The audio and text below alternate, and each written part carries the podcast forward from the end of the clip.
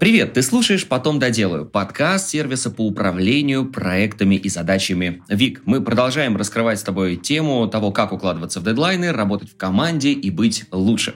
Сегодня будем делать это совместно с бренд-директором нетологии Иваном Черковым. Ваня, привет. Да, привет, привет. А, слушай, Вань, ну, Нетология – это одна из ведущих российских компаний онлайн-образования. Вот пару слов э, хочется о ней и э, чем ты именно занимаешься, какой у тебя пул задач? Да, хорошо. Пару слов, пару слов о нетологии. Э, ну, на самом деле мы просто современная большая э, э, образовательная онлайн-платформа, на которой можно получить эм, знания и навыки в области современных digital-профессий, получить высшее образование да, онлайн и в том числе, наверное, прокачаться в развитии soft skill ов, если это очень необходимо, и даже немножко в сторону, в сторону хобби попробовать уйти, если очень хочется. И если говорить про меня, то я непосредственно отвечаю за то, как нетология выглядит, звучит, а, какие э, смыслы мы закладываем в коммуникацию, и как хочется, чтобы люди нас, наверное, слышали, и как мы звучали в их сердцах. Это если так, образно, а если прикладно, то отвечаю за все э, брендовые коммуникации, которые есть, и э, все брендовое продвижение металлургии. А как ты оказался в данной компании, на данной позиции? Каким был твой путь? Ох, это было очень, э, очень забавно, потому что в 2021 году э, я в какой-то момент просто сидел в офисе на своей предыдущей работе, и мне пришло сообщение в WhatsApp, а, там было что-то типа «Иван, привет, давай познакомимся». И я думаю, ну, хорошо. А, мы созвонились тогда с HR-менеджером нетологии Настей, и что-то мне, мне очень понравился этот разговор, он был очень коротким, очень прикладным, и потом было еще несколько колов и очень невероятное тестовое задание, в которое просто, мне кажется, попало... Мне казалось, что вы сделали под меня. Когда тебе приходит тестовое задание, когда ты фанат Гарри Поттера, и тебе приходит тестовое задание, в котором нужно продвигать волшебную школу, ты думаешь, так, ребята... Слушай, а есть, а есть шанс, что действительно, да-да-да, они изучили настолько тебя, чтобы это задание придумать? Ох, я, я, я не хочу расстраиваться и, и узнавать, если это не так, но э, я, я, я в это иногда верю. Вот. Но в целом кажется, что все-таки тестовые у нас достаточно универсальные, поэтому, возможно, это был матч и с моей, и с их стороны. Вот. И, соответственно, после нескольких интервью тестового, тестового э, и каких-то размышлений я понял, что нужно выходить, ну, потому что невозможно уже э, терпеть, что называется. Ребята очень классные. У нас, правда, мне кажется, случился какой-то невероятный синхрон во время э, этих э, общалок. Они не выглядели даже как ну, такие стандартные собеседования, да, они скорее выглядели как э, очень классная, э, очень классная коммуникация между несколькими людьми, у которых есть общие цели, задачи, и им хочется вместе что-то поделать. Ну, это, по крайней мере, для меня это выглядело так. Ну и, соответственно, я принял offer и вышел. Слушай, а как, работал ты до этого в какой сфере? Я работал в международной компании Movavi, э, занимался, которая занимается как раз разработкой э, софта для обработки фото, видео, аудио, там, конвертеры, видеоредакторы и прочее, мобильные и десктопные. Э, и отвечал я, ну, примерно за то же, но у меня э, было чуть меньше офлайна, в основном это было digital продвижение, вот, потому что мы э, работали по всему миру, и здесь понятно, что очень больших бюджетов на продвижение в офлайне не было, плюс каждый рынок специфичен свой, а здесь как раз такая более ну, целенаправленная работа на одном маркете, которая как раз покрывает очень большой спектр э, коммуникаций, позволяет суперкомплексно работать над продвижением бренда. Э, слушай, но специфики совершенно разные. Тут э, образование, и вот ты говоришь о том, что да, привлекло и вот эти вот первые собеседования, да, и тестовые задания, вообще атмосфера, да, в которую ты погрузился сразу, э, самых э, первых э, коннектов с компанией, а вот само направление тебя привлекло? Или, может быть, в процессе ты в него влился и начал уже разбираться, как и что? Ага. А, слушай, мне на самом деле очень близок от тех, потому что мне в первую очередь кажется близка идея самого непрерывного образования, и мне кажется, что каждый день человек правда чему-то новому учится. Неважно, это не только про курсы,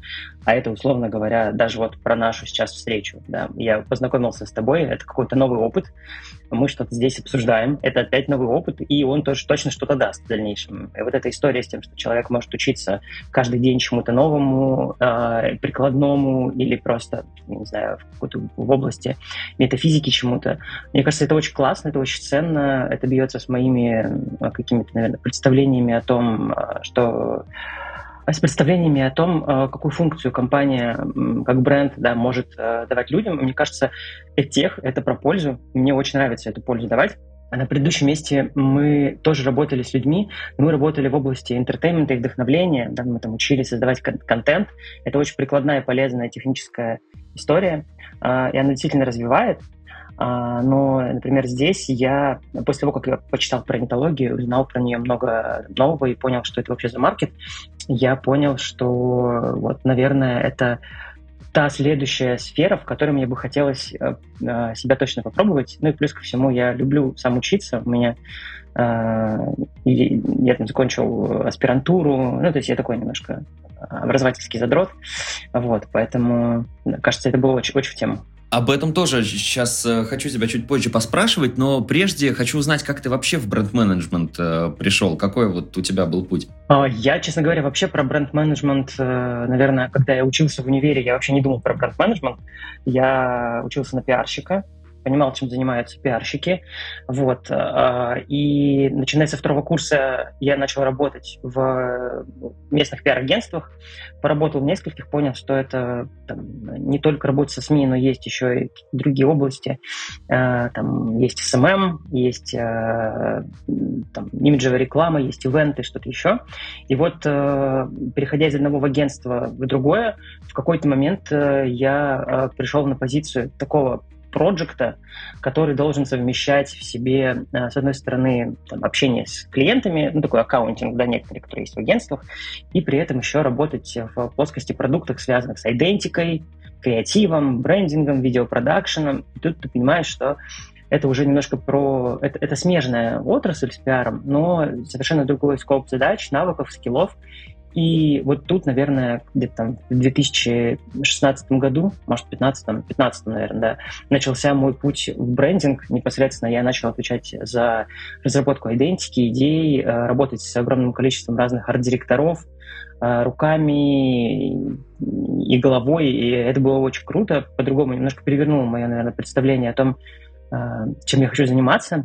И я понял, что это та самая сфера, в которой про эмоции и чувства и визуальный ряд, и она мне очень подходит. А вот как раз, да, ты сказал, что столкнулся с тем, что все-таки скиллы-то немножечко другие нужны. Вот какие именно, какую потребность ты почувствовал, и самое главное, как ты их э, прокачивал, какой совет мы здесь можем дать тем слушателям, которым тоже эти скиллы необходимы?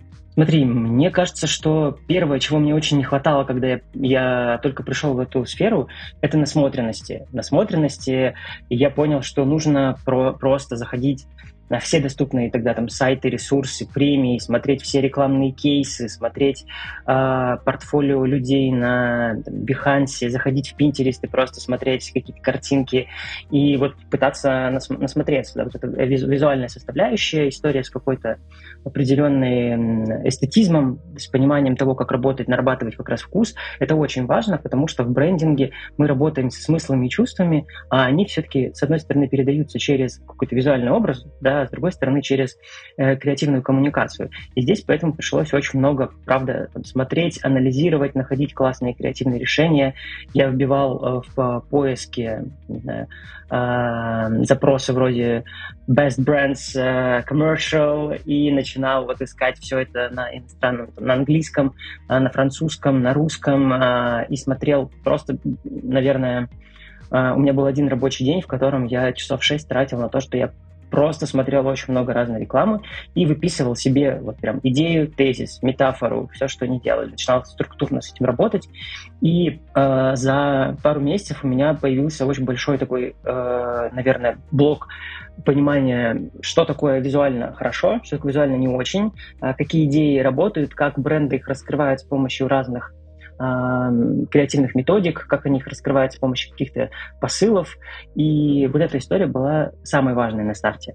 Дальше я понимал, что э, в пиар, пиар это все-таки такая чуть более узкая на тот момент была для меня сфера, в которой много про тексты, про работу с журналистами, с медиа. Здесь нужно было работать с большим количеством совершенно разных людей, потому что брендинг это про э, работу с креативными парами, где есть креативный копирайтер или арт-директор, и арт-директор, есть там, дизайнер, бренд-дизайнер, и все они создают, нужно научиться их мэчить.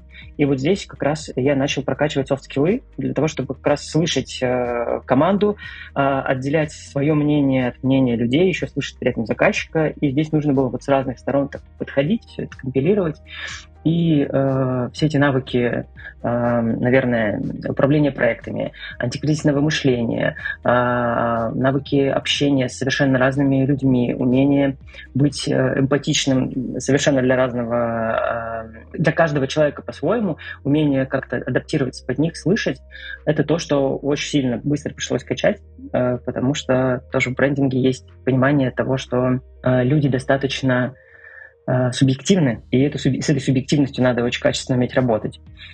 И третий важный навык, который мне пришлось э, точно развивать, это умение, э, ну, по-другому, его надо усиливать, наверное, потому что я уже поработал там, в агентствах, но тем не менее я понял, что в каждом канале брендинг работает по-своему, а каналов просто невероятное множество, и там бренд-дизайн какой-нибудь упаковки мороженого и классная идентика для там, э, э, Microsoft и какой-нибудь, какой-нибудь брендинг в э, школы йоги. Это совершенно разные проекты, у них разные каналы дистрибуции контента, и мне пришлось максимально ну, на тот момент, как я мог, но максимально подробно изучать каналы маркетинговые, в которых можно быть по-разному представленным. То есть я начал изучать контекстную рекламу, медийную рекламу, я начал изучать соцсети, а, как работает YouTube, а, что такое вообще, там, как работают сайты, понимать, э, чем бэкэнд отличается от фронтенда, как контент наполняется и так далее. То есть мне важно было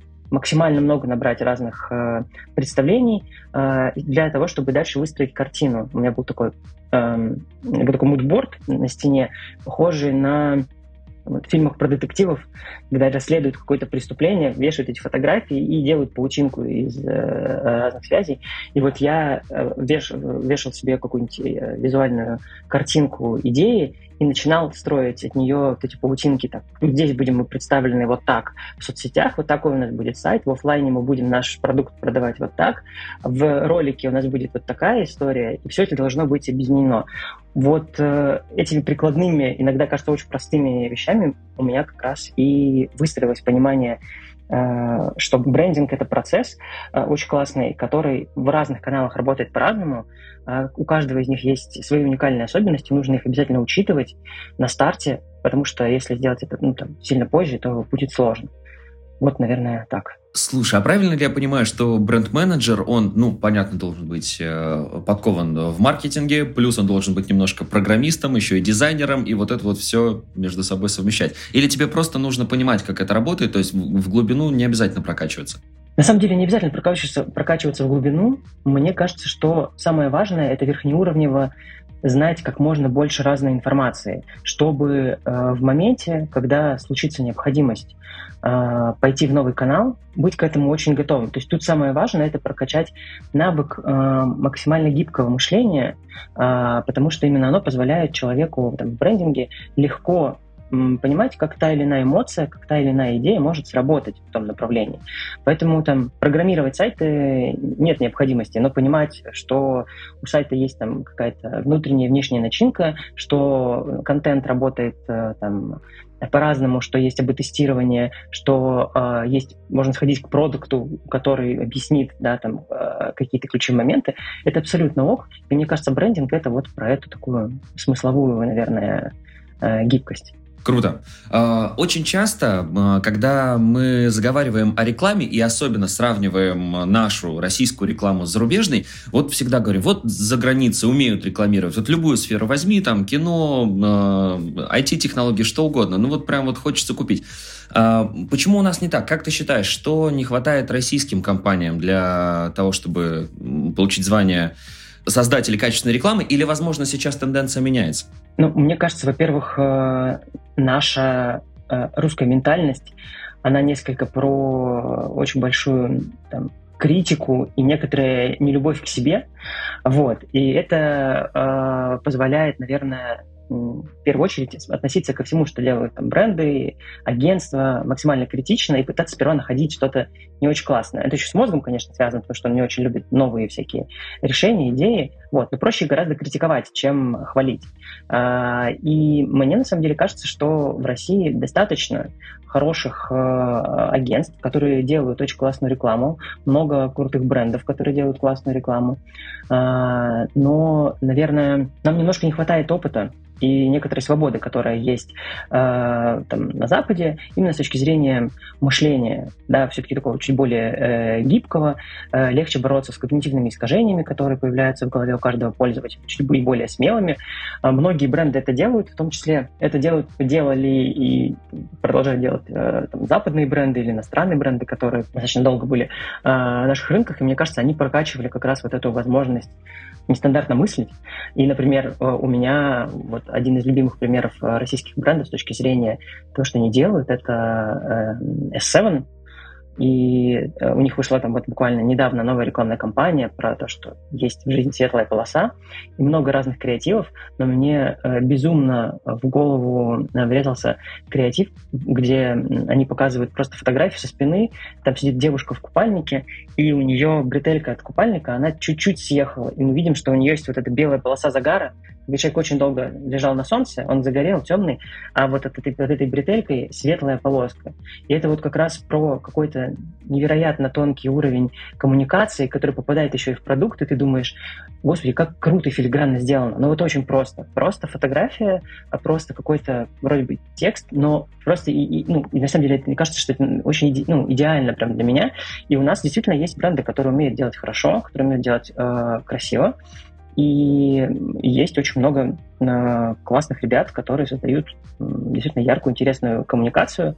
Просто э, и правда мы со своей ментальностью чаще привыкли критиковать, чем хвалить всех. Понял. Э, работа с креативщиками, работа с креаторами.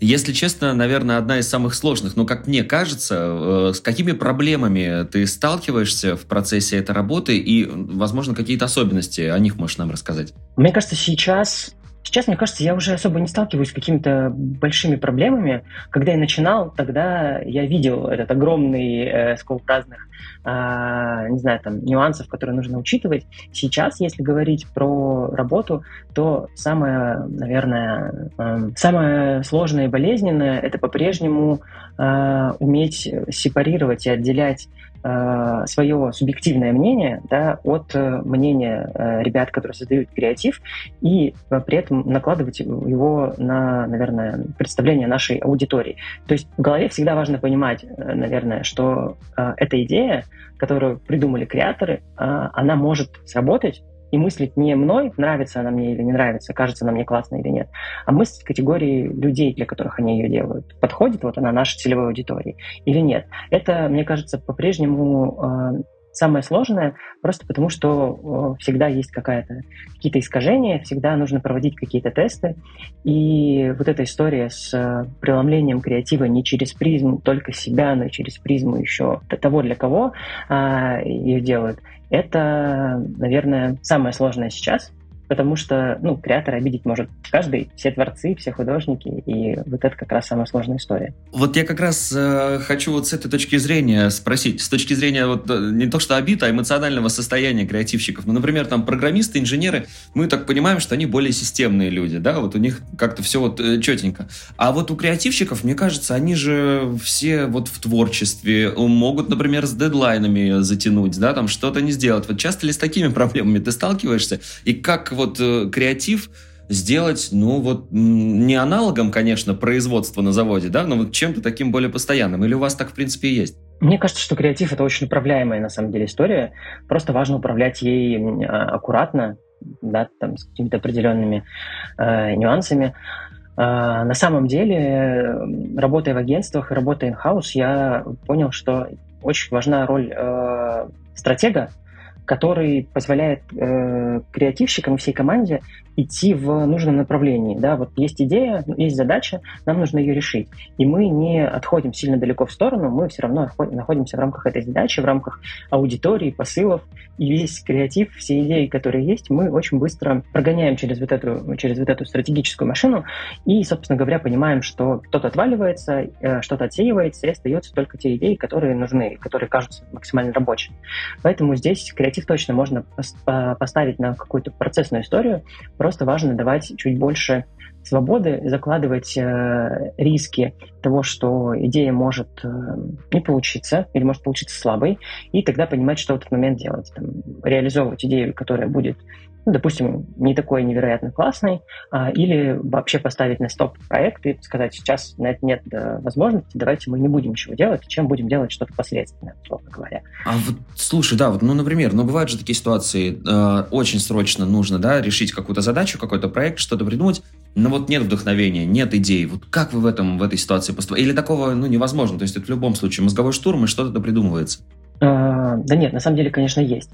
Здесь, наверное, еще очень важный момент, что э, нельзя оставлять человека всегда должна быть какая-то коммуникационная связь, всегда должно быть какое-то количество людей, по которых можно думать, потому что ну, в моем э, личном опыте креатор не должен быть один, просто потому что ему будет очень сложно, ему будет сложно, э, потому что у него будет лишний там, субъективизм, он будет слишком глубоко погружаться, может закапываться в детали. Здесь очень важно придумывать идеи, организовать очень такую свободную и легкую культуру общения, в которой можно предлагать все, что угодно. Любой кринж можно предложить, э, могут любой, любые трэш-идеи, иногда из э, иногда в рамках наших там, э, генерации идей над разными задачами у нас все предлагают так у нас очень большой уровень свободы коммуникации, можно предлагать что угодно. Э, ребята иногда предлагают очень, ну, очень просто трешовые идеи, мы смеемся над ними, а потом кто-то подхватывает и начинает уводить ее в более там, правильную плоскость э, рабочую, и от этой идеи за два шага появляется что-то очень классное и, и, и прикольное. И мы понимаем, ага, вот из э, Э, какой-то какого-то фана, из какого-то нестандартного, там, из какой-то шутки, возможно, родилась очень классная коммуникационная история, которую можно раскатать, она будет э, веселой или, наоборот, строгой. И здесь вот очень важно как раз создать эту атмосферу легкости, непринужденности, возможности делиться своими э, идеями, мнением максимально открыто, чтобы никто в жизни не подумал, господи, я сейчас такую предложу вообще, ну, типа, вот идею, все надо мной посмеются, и ее невозможно, ну, все, короче, тут начинается вот это самокопание, ужас, и хорошие идеи иногда просто умирают за, за счет вот этой э, какой-то, да, там, внутренней нашей саморефлексии, и как только на созвон, там, так как мы работаем сейчас все онлайн, и на созвон приходят ребята, и они могут написать, там, я не знаю, а, какое-нибудь использовать матерное слово в предложении, или увидеть, что кто-то другой это делает, они такие, вау, можно это делать, и это легко, и никто меня здесь не скажет, что, не знаю, я какой-то не такой человек. Все, э, открывается э, портал, э, люди начинают генерировать огромное количество идей, какие-то рабочие, какие-то не очень. Но это не самое важное. Важное, чтобы как можно больше идей и смыслов рождалось, и потом уже их упаковывать в те самые наверное, инструменты, да, те самые нужные задачи, которые для нас важны. Ну, двигаться в рамках той цели, конечно, которую мы перед собой ставим. Слушай, я так понимаю, вот ты, ты говоришь, что в онлайне вы все работаете, как такового офиса и пересечений офлайновых у вас вообще нет? А, нет, у нас есть офис, э, но у меня вся команда на удаленке, вся, то есть там все 30 человек работают удаленно, в офисе никто не появляется, это бывает там раз в полгода э, в каких-то командировках, э, поэтому да, мы привыкли все э, решать задачи на в цифровом мире, работая каждый из своего города и страны. А можешь тогда, ну, буквально вкратце описать, как вообще ваш командный день, да, проходит, и а, вот в этом свободном общении, насколько ты себе как руководитель тоже позволяешь какие-то кринжовые поступки, кринжовые выпады, и как вообще это воспринимается коллективом? Mm-hmm. Как проходит наш день? Да, мне кажется, максимально типично для компании. У нас есть э, созвоны, где мы общаемся, да, и решаем какие-то задачи. У нас есть у каждого какие-то хард-задачи, где нужно... Кто-то пишет тексты, кто-то придумывает спецпроекты, коллаборации, кто-то занимается э, генерацией контента, кто-то продюсирует, так как команда очень большая, очень разная, каждый занимается, в общем-то, своей частью, но если говорить верхнеуровнево, то день каждого специалиста, он строится из э, части созвонов, общения там, либо с кросс-командами, либо там, со мной как с руководителем. Часть — это хард-задачи, часть — это аналитика и какие-то исследования да, э, того, что мы сделали, как это повлияло на наши задачи, цели и результат. Э, и, конечно, это еще связано с какой-то ну, частью рутинной работы, то есть тексты, документы, э, какие-то выяснения, нахождение смысла для решения каких-то задач, общение с подрядчиками, контрагентами, а, другими ребятами внутри, там, работа с HR составляющей и так далее. Ну, то есть, если верхний уровень, то четыре вот такие вещи. А, а если говорить про а, меня как про человека, ну, как про менеджера, то я максимально простой и открытый, и мне кажется, в этой открытости, наверное, есть э, такая сила э, моя, потому что я максимально спокойно отношусь к разного рода идеям. Я сам я не скажу, что я не боюсь кринжевать, я периодически кринжую, потом я думаю, господи, боже, зачем я это сделал? Там я э, организовывал ребятам одно мероприятие, и очень знатно, это был прям отборнейший кринж, э, полуторачасовой.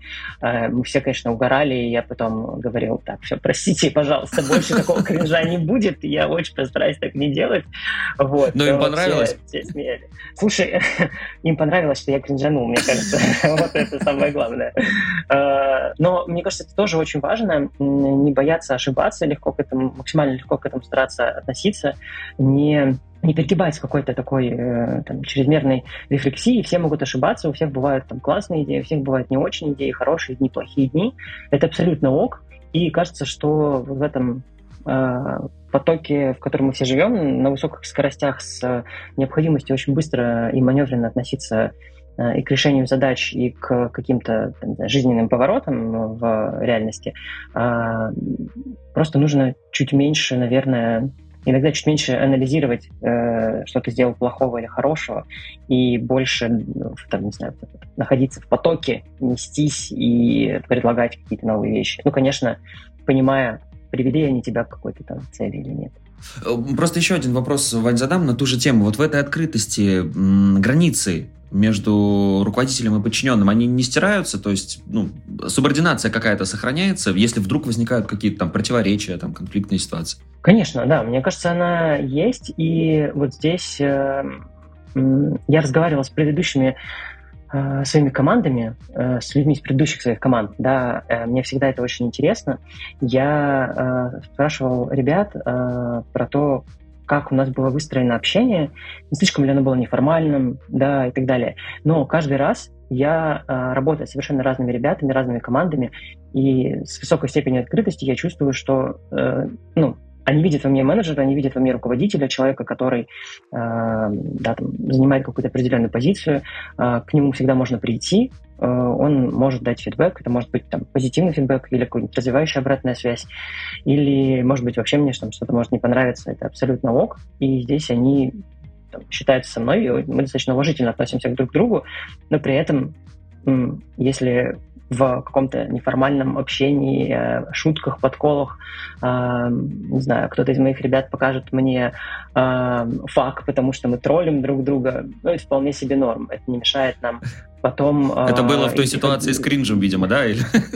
Нет, нет, нет. Это не бывает в ситуациях, когда я слишком начинаю, не знаю, там, троллить людей, э, веселиться, и это кого-нибудь, э, кого-нибудь достает, и, и вот э, digital fuck и летят в мою сторону, но в это, в это абсолютно нормальная тема. Вот. Самое важное, что действительно я не чувствую того, что они не видят во мне там, руководителя, а они все говорят, что э, они чувствуют во мне как раз там, менеджера, которому можно и с которым можно посмеяться, и с которым можно потом решить серьезную задачу, и если вдруг что-то там идет не так, который может так как-то и помочь, и развить. Это очень важно. Мне кажется, вот в этой открытости, наверное, сила тех команд, с которыми, которые именно я строю. А, слушай, а как происходит у вас подбор и найм сотрудников? Как вы понимаете, что вот именно этот человек должен э, в команду попасть? Мы, в принципе, уже поняли на твоем примере, да, примерно, как это э, происходит. Но вот, вот сейчас, когда ты уже влился, изучил это поподробнее, как вы нанимаете идеальных сотрудников? И получается ли это делать сразу? Тут, наверное, надо сказать, да, получается, потому что мы вот буквально там недавно разговаривали с моим руководителем э, и с некоторыми ребятами про, про найм. Это было очень интересно, как раз experience. Я не знаю, как так получается, честно. А, мне кажется, есть какое-то внутреннее чутье, которое позволяет находить вот своих э, людей, и когда мы там, проводим интервью, я провожу в том числе интервью, я прям как-то чувствую на уровне ценностей, эмоций, да, легко ли мне с человеком, э, не стесняюсь ли я его, не стесняется ли он сильно меня, э, можем ли мы быть максимально открытыми и легкими, э, понимаем ли мы друг друга, будет ли он на одной волне с моей командой. И вот в этих, э, наверное, это очень классно развитые soft skill ы. Иногда мне кажется, что soft skill ы — это гораздо важнее, чем hard ы, потому что hard ам можно легко достаточно быстро научиться, это можно сделать, правда. А вот подтягивать софты, выводить их на должный уровень, да, там подучек э, есть и критическое мышление, и должный уровень рефлексии, и аналитический склад ума, и там возможность э, очень классно и качественно строить коммуникацию — это, это очень важно. И, наверное, я в первую очередь обращаю как раз внимание, работая в коммуникациях, на людей, у которых все очень хорошо с софт-скиллами. Э, при этом, конечно, очень важны харды. Ну и у меня есть э, моя любимая тема, про которую я уже там периодически рассказываю. Я провожу блиц-опрос в конце каждого интервью, где задаю быстрые вопросы-ответы, и ребята на них отвечают. И обычно в конце очень хорошо видно, Э, им это понравилось, и они готовы идти дальше после таких немножко стресса, кринжовой истории э, или нет. Вот, э, это тоже очень классно работает. Круто. А после того, как сотрудник уже в команде, каким образом происходит дальнейшее его развитие? То есть, что более сложные задачи вы ему даете? Может быть, какие-то другие варианты есть у вас? А, здесь, на самом деле, по-разному. Я, ну, в разных командах по-разному. Лично у меня есть э, такой подход, в котором кажется, что люди могут э, делать не только свои задачи, но им очень важно куда-то дополнительно расти и пробовать новое. Поэтому у меня в команде ребята могут заниматься совершенно разными вещами, если им это интересно. Например, человек, который э, там, у меня есть в команде есть Дима, он занимается работой с, инфлю, с инфлюенсерами, да, занимается размещением рекламы у разных блогеров и телеграм-каналов и так далее.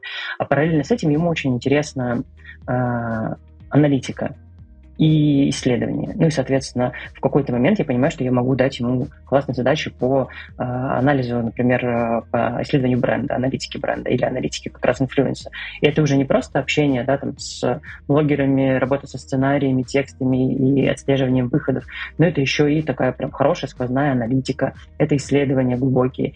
И, э, с одной стороны, кажется, что это не его работа, но он в ней тоже получает какое-то определенное развитие и кайф.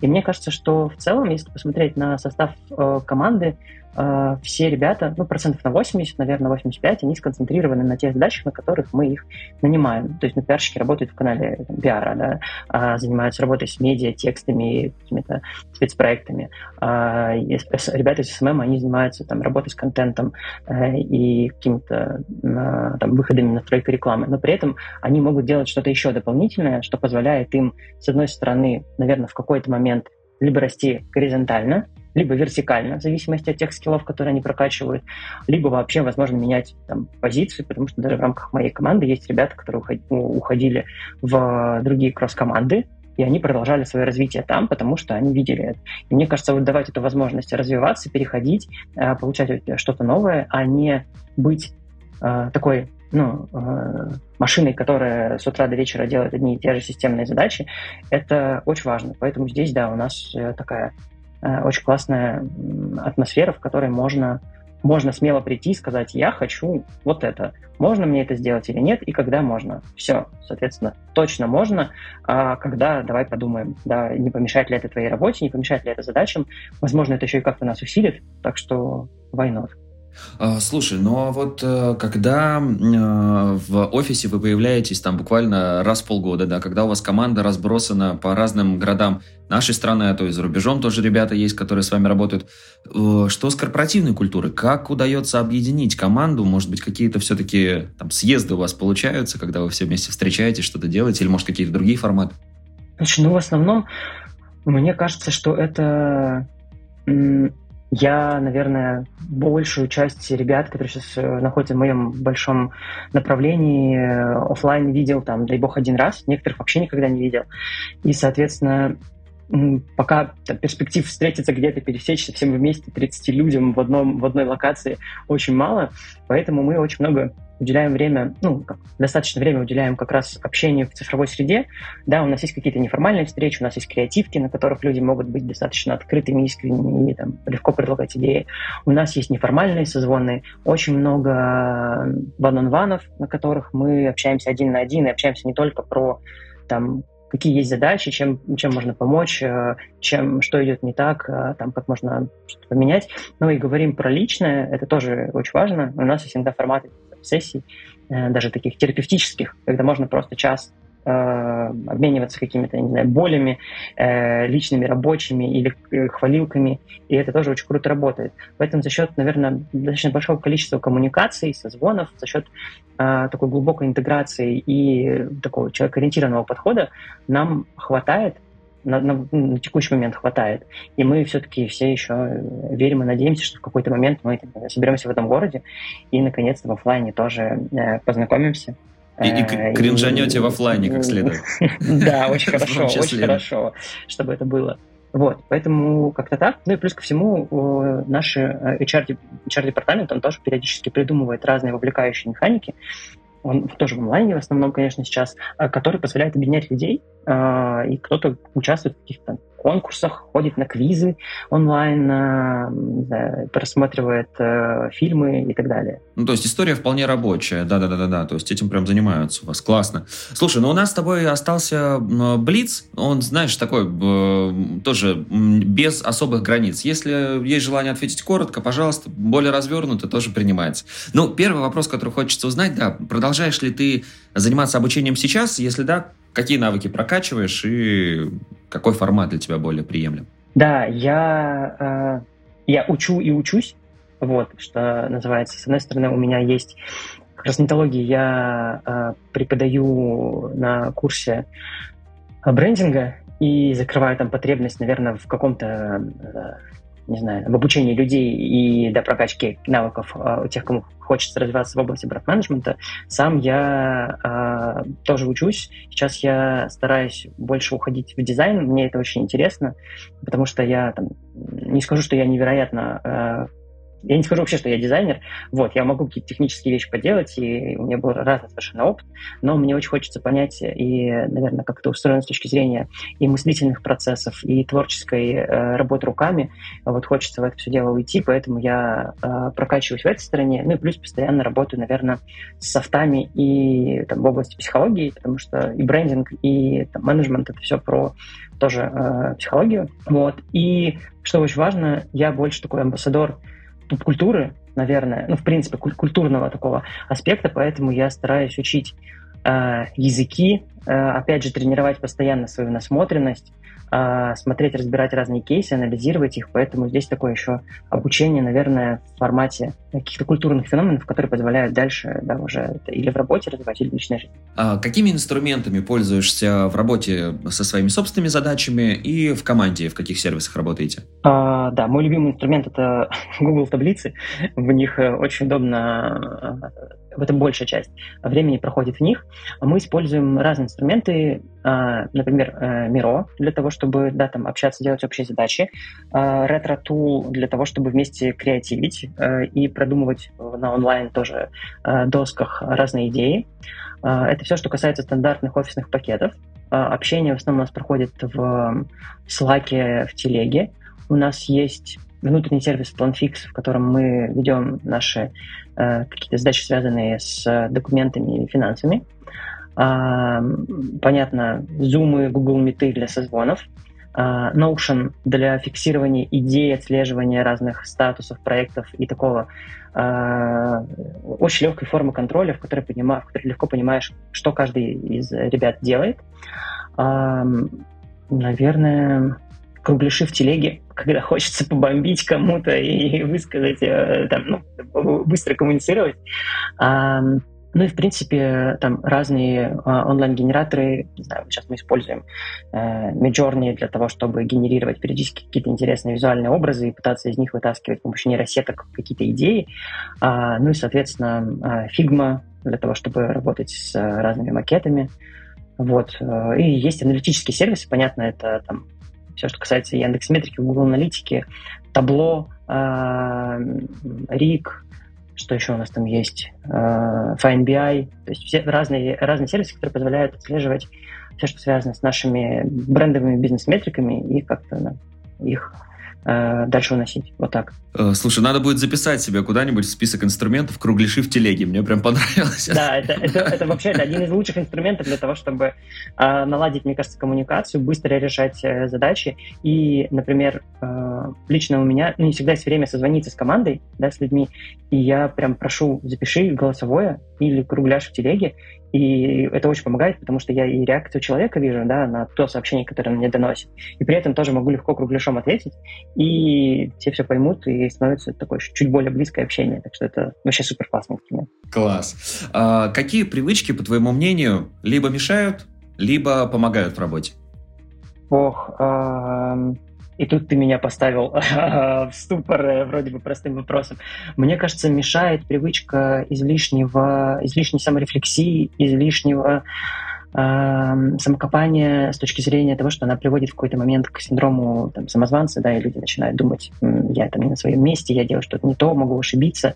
Вот, мне кажется, что круто, когда человек занимается ну, там, да, оценкой себя, но важно в это слишком глубоко в это не уходить.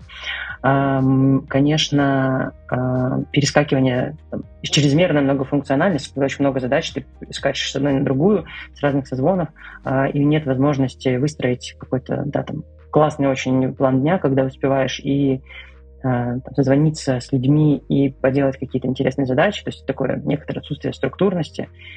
И, наверное, третья привычка, которая мешает, это, наверное, все-таки вот про страх ошибиться. Ну, то есть, да, мне кажется, э, в идеальном мире у человека в голове не должно быть этого страха. Если он ошибается, он должен понимать, что эта ошибка, она должна ну, дать какой-то новый классный опыт, который позволит э, дальше не набивать этих шишек.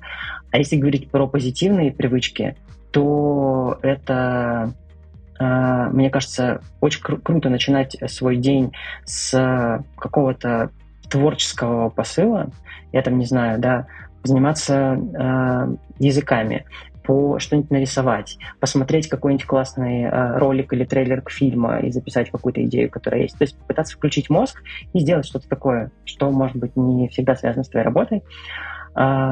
Полезная привычка очень круто планировать тайм-менеджмент и да, там, э, строить свое расписание, чтобы было хорошо. И третье — это обязательно спрашивать у коллег, как у них дела, как здоровье, и просто чекать да, состояние, это тоже очень важно. Возможно, там в одном сообщении, чтобы все понимали, что плюс-минус ок, или там есть кто-то, кому нужно как-то помочь, э, возможность э, иметь быстро среагировать на это.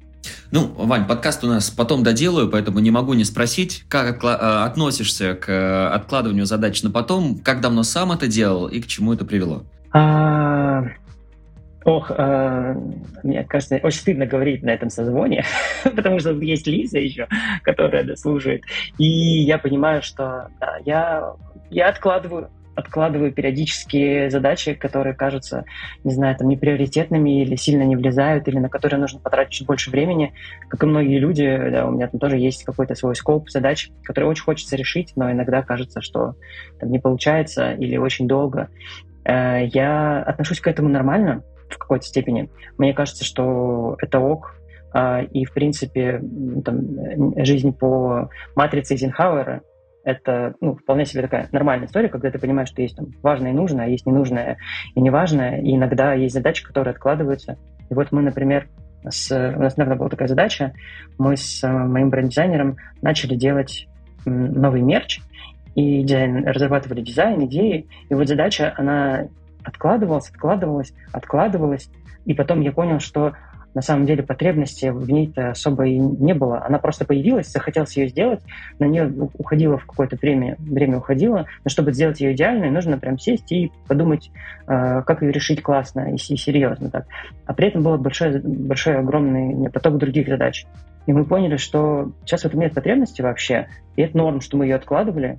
И тут главное всем договориться между собой, что я не испытываю никакого да, там, э, негатива в сторону людей, которые откладывали задачу, чтобы они чувствовали себя окей, да, и вовремя, наверное, приходить общаться э, об этом. Поэтому задачи откладываю, отношусь к этому, стараюсь относиться к этому нормально, а если это не критичные задачи для бизнеса, которые нужно, да, вот прям очень быстро сделать.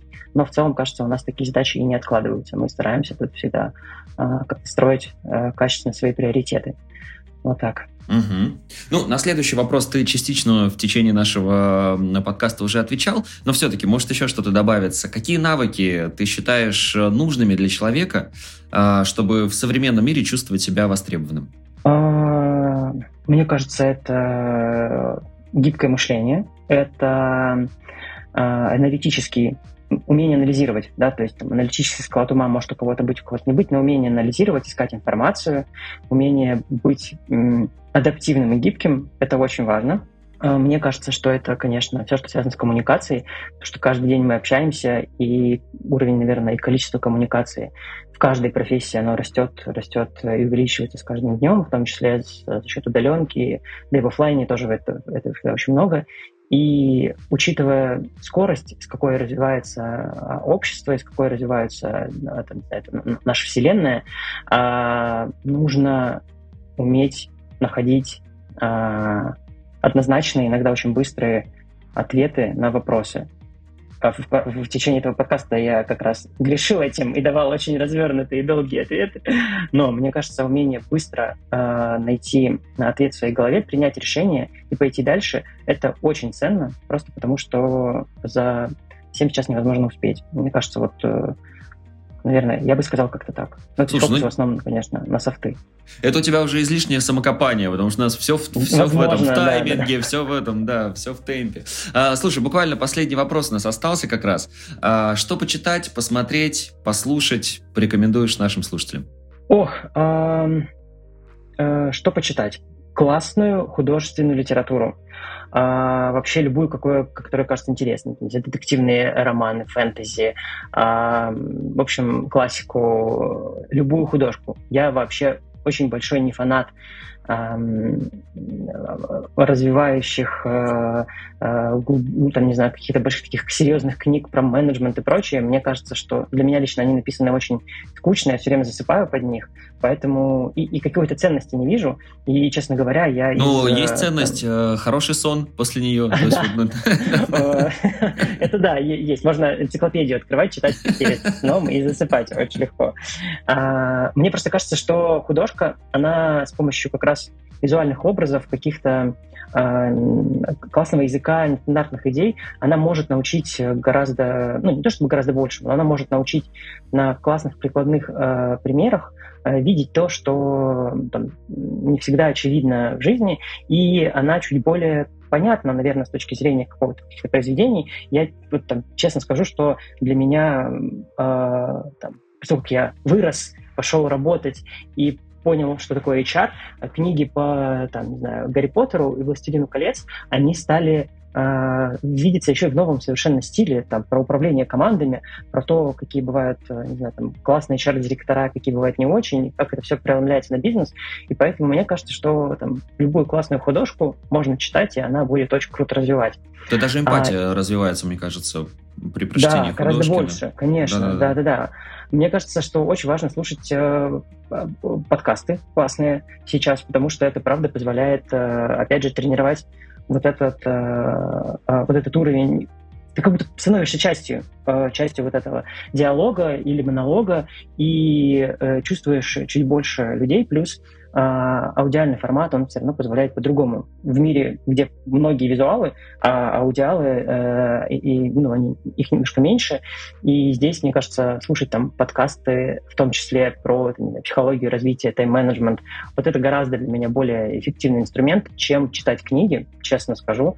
Мне кажется, что я как-то чуть лучше считываю эмоциональные посылы людей, которые там что-то рассказывают, и могу на них их, наверное, как-то быстрее преломлять в своей голове и как-то адаптировать под свой опыт.